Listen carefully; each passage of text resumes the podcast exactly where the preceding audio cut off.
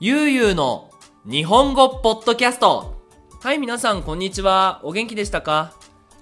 世界中はですね、もうこの今回のコロナウイルス問題ですごい大パニックですが、はい、僕自身もね、あのー、住んでるメキシコでね、クアレンテーナっていう多分だけど、その自宅待機令みたいなことなのかな？お家にいて、まあ、働かないでくださいとあまり出かけないでくださいっていうなんかそういうルールができたみたいなんであのずっとうちにいます、まあ、たまにね昼ご飯を買いにとか食べにとかは出かけるんですけど基本はずっとうちです。でね学校が休みになったりとかいろいろパニックな状態でした。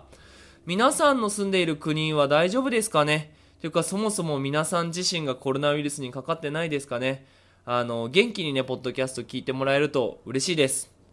で、あの、ちょっとしばらくね、今回のポッドキャストの方、ちょっと休みにしていたんですが、ちょっとね、喉の調子が悪かったんですよ。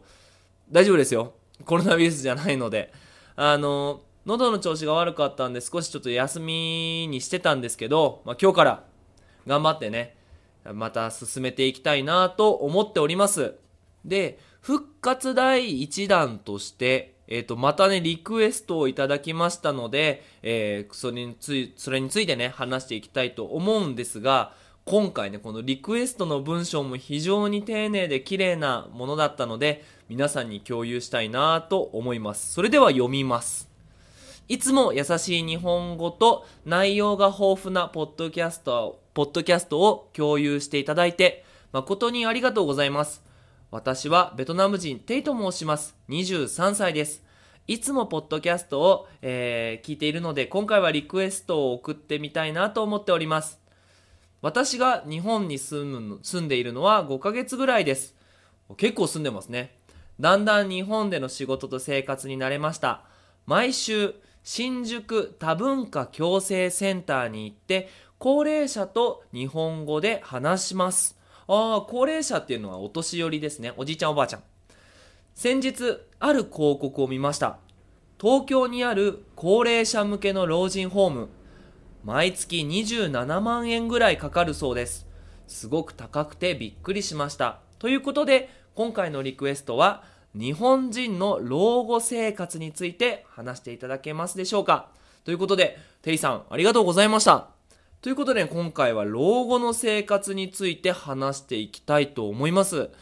この老後っていうのは、おじいさんになってからという意味ですね。あの、日本ではだいたい60歳から遅くても65歳ぐらいまでは働けるんですが、その後は定年退職といって仕事を辞めて今までこう、貯金していたお金とか、あの、国からもらえる年金でね、生活するのを老後の生活と言います。で、この老後の生活、おじいちゃん、おばあちゃんからの生活っていうのは、これ実は日本が抱えている非常に大きな問題になっていますので、今回はそこら辺について、まあできるだけシンプルにお話できたらなと思っています。それでは始めていきましょう。よろしくお願いします。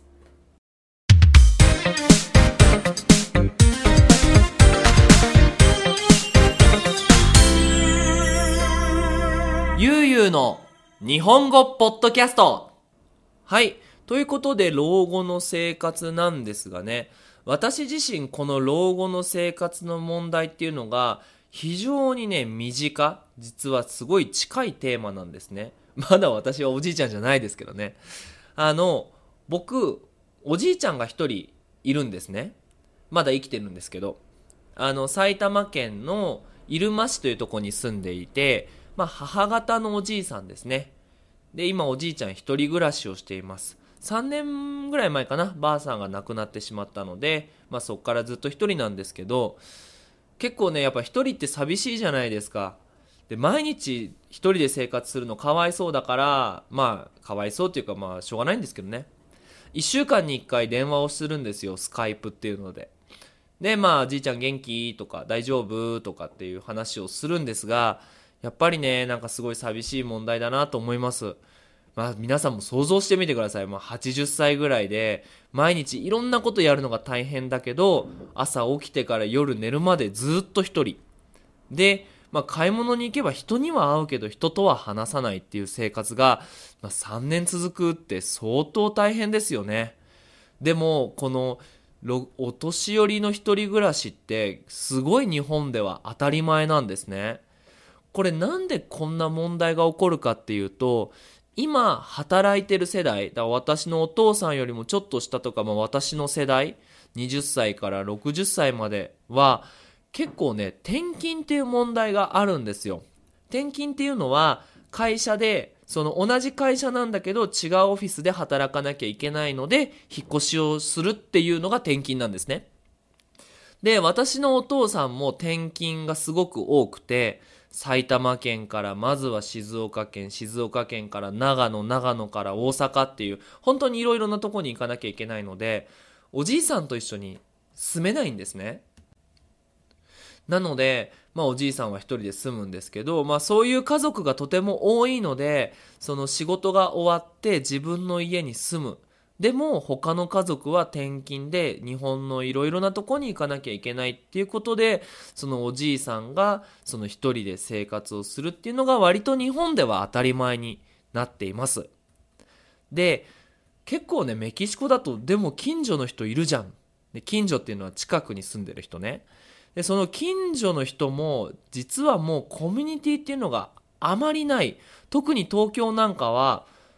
隣に住んでる人の顔を見ないとかどんな人が私のうちの隣に住んでいるか知らないっていうのが、まあ、当たり前の状況になっています。でこれはあくまでも僕自身の意見なんですけどそれでもね若い人はインターネットで本当にいろんなコミュニティがあるんですよ。例えば SNS、Twitter とか LINE で地元、もともと住んでたうちの友達とか家族とかとメッセージのやり取りをするからなんか誰かと常にいつもつながってる状況が携帯電話にあるんですけど問題は私のおじいちゃんとか80歳で携帯電話なんて使えないんですよ。でそういう人たちは、まあ、コミュニティがなくて困っていると。まだねうちのおじいちゃんはパチンコが好きなのでよくね前とかよくっていうか毎日パチンコに行ってでそのパチンコでそのパチンコ友達といろんな話をしたりして帰ってくるらしいんですけどでも、その都内、東京に住んでいるおじいさんおばあさんとかは、もう本当にコミュニティが減ったっていうことをよく話しています。あの、僕自身ね、その、まあ、おじいちゃんのお姉さんにあたる人かな。で東京の本当に真ん中、ど真ん中に住んでるんですけど、昔はね、銭湯っていう、その、お風呂屋さんですよね。まあ、その温泉ではないんですけどみんなが集まってお風呂に入るっていうところがあってそこでその地域の人といろんな話をしたり、ね、情報をま交換したりするっていうようなところがあったんですけど今みんなお風呂なんてお家にあるんでお風呂屋さんなんて行かないんですよねよっぽどのことがない限り。でそうなってくると本当にそのおじいちゃんのお姉さんとかはうちにずっと一人でいて話す人もいなくて。でね1年に1回そのおばあちゃんのうちに行くんですけどやっぱり大変だっていう話をよく聞きます。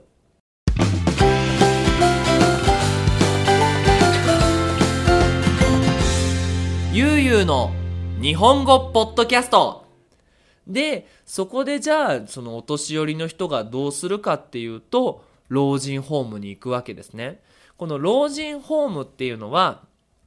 その家族が世話できないっていうおじいちゃんおばあちゃんたちが、その1ヶ月27万円で高いっすよね。あの、そういうところに行って、でも世話もしてもらってご飯も食べて、で、そこで他のおじいちゃんおばあちゃんと生活するっていうのが老人ホームになります。これね、僕一回行ったことがあるんですよ。1回じゃないか、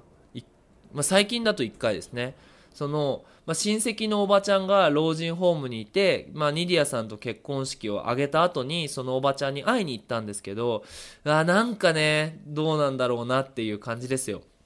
そのおばあちゃん一人で、まあ、部屋が一つあるんですよ。で若い人がそのね何々さんご飯の時間ですよみたいな。なんていうのかな。日本ではその年上をその尊敬するっていう文化があるんですけどなんかおじいちゃんおばあちゃんがその子供みたいな感じかな？その幼稚園なんだけど生徒さんがおじいちゃんおばあちゃんみたいな感じ？何々さんご飯ですよ。おトイレ行きますか？みたいな。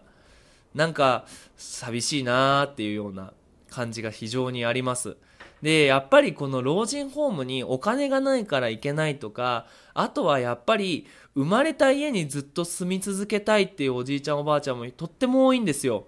あの僕のばあさんが死ぬ前に言ってたのはもうずっと私はこのうちで生活したいと。絶対老人ホームなんか嫌だ。みたいなことは言ってたので。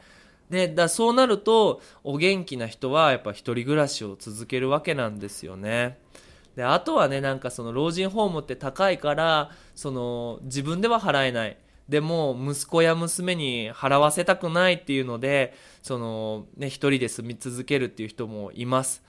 はい。なのでね、正直日本の老後の生活、おじいさんおばあさんになってからの生活って、なんかあんまりいいものじゃない。なんかすごい寂しいことが多いなっていう印象があります。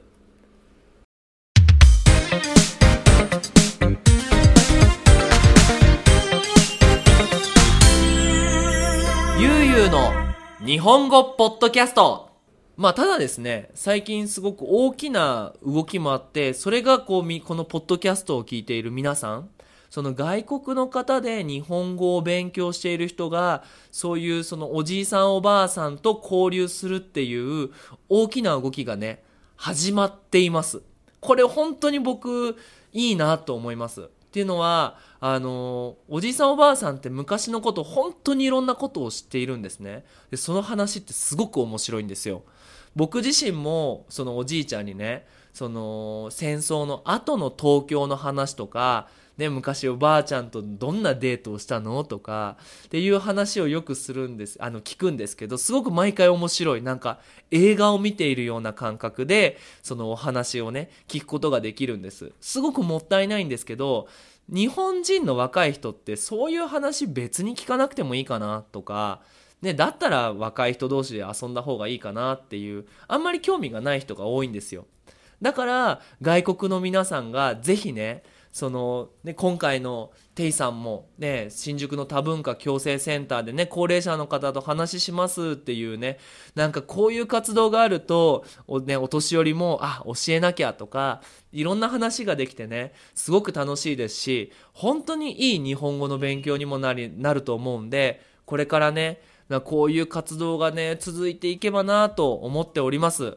ね、中にはね、そういうなんか高齢者、そのおじいちゃんおばあちゃんと日本語学習者を続あの、つなげるようなアプリケーションもあるんで、まあ、今後ね、なんかそういうアプリケーションいいなって思ったのがあればね、その、ゆうゆう日本語でも共有したいなと思っております。はい。ということでね、今回は日本の高齢者老後の生活について、えー、お話ししました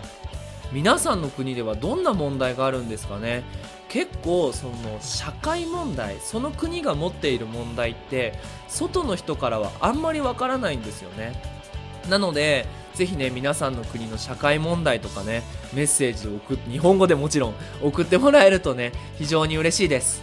ということで次回ポッドキャストでまたお会いしましょう。それじゃあまたね。バイバーイ。